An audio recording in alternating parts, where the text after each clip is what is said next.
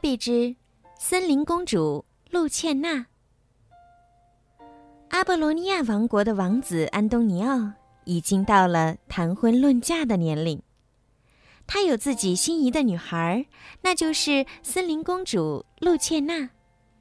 可是国王和王后却打算让他迎娶艾琳娜王后的女儿露丝安娜公主。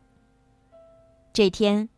安东尼奥又邀请露茜娜和他的动物朋友们来做客。艾琳娜王后看到两个年轻人亲密的模样，心里十分恼怒。哼，我本来不想实施这个计划的，只能怪你们太放肆。艾琳娜在心里恨恨地说：“把这些东西撒到所有动物的食物中。”除了露茜娜带来的那几个家伙，他对他的宠物老鼠发布了命令。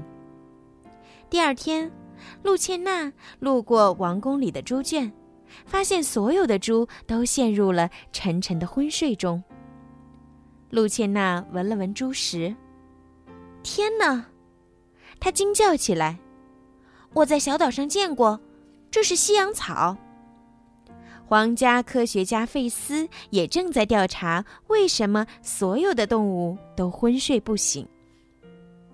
这时，艾琳娜王后提醒他：“露茜娜带来的那几个动物，怎么没有昏睡呢？是不是他们带来了疾病？”费斯觉得有道理，立刻去向彼得国王汇报：“什么？”国王气愤地命令道：“卫兵，把露茜娜和那些动物们关起来。”安东尼奥王子大惊失色，赶紧派人让露茜娜快逃。露茜娜说：“不行，他们中了西洋草的毒，只有用海岛玫瑰提炼玫瑰精露，才能救治他们。”他赶到皇宫的花房，争分夺秒地配置解药。在花房，他还逮住了一只贼溜溜的小老鼠。几番盘问，老鼠说出了艾琳娜王后的歹毒计划。此时，在王宫的正殿，盛大的宴会也即将举行。彼得国王想在这次宴会上宣布安东尼奥和露丝安娜订婚。露丝安娜，你可要记住了，不准吃宴会上的任何东西，一口也不行。艾琳娜王后对她的女儿说。露丝安娜疑惑地看着母亲，似懂非懂的点点头。艾琳娜王后刚刚在宴会蛋糕上撒了一整瓶的。西洋草。露茜娜带着解药来到宴会现场，来人，把他抓起来！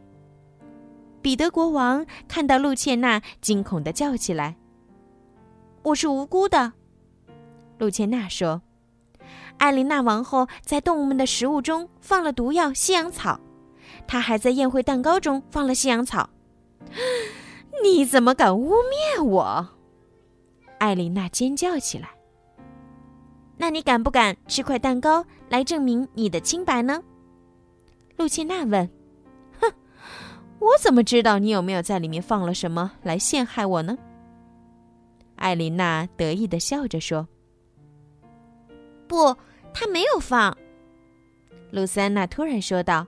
“妈妈，是你警告我不要吃宴会上的任何东西的。”艾琳娜王后脸色大变。原来他对彼得国王满怀仇恨，一心想夺得阿波罗尼亚王国的统治权。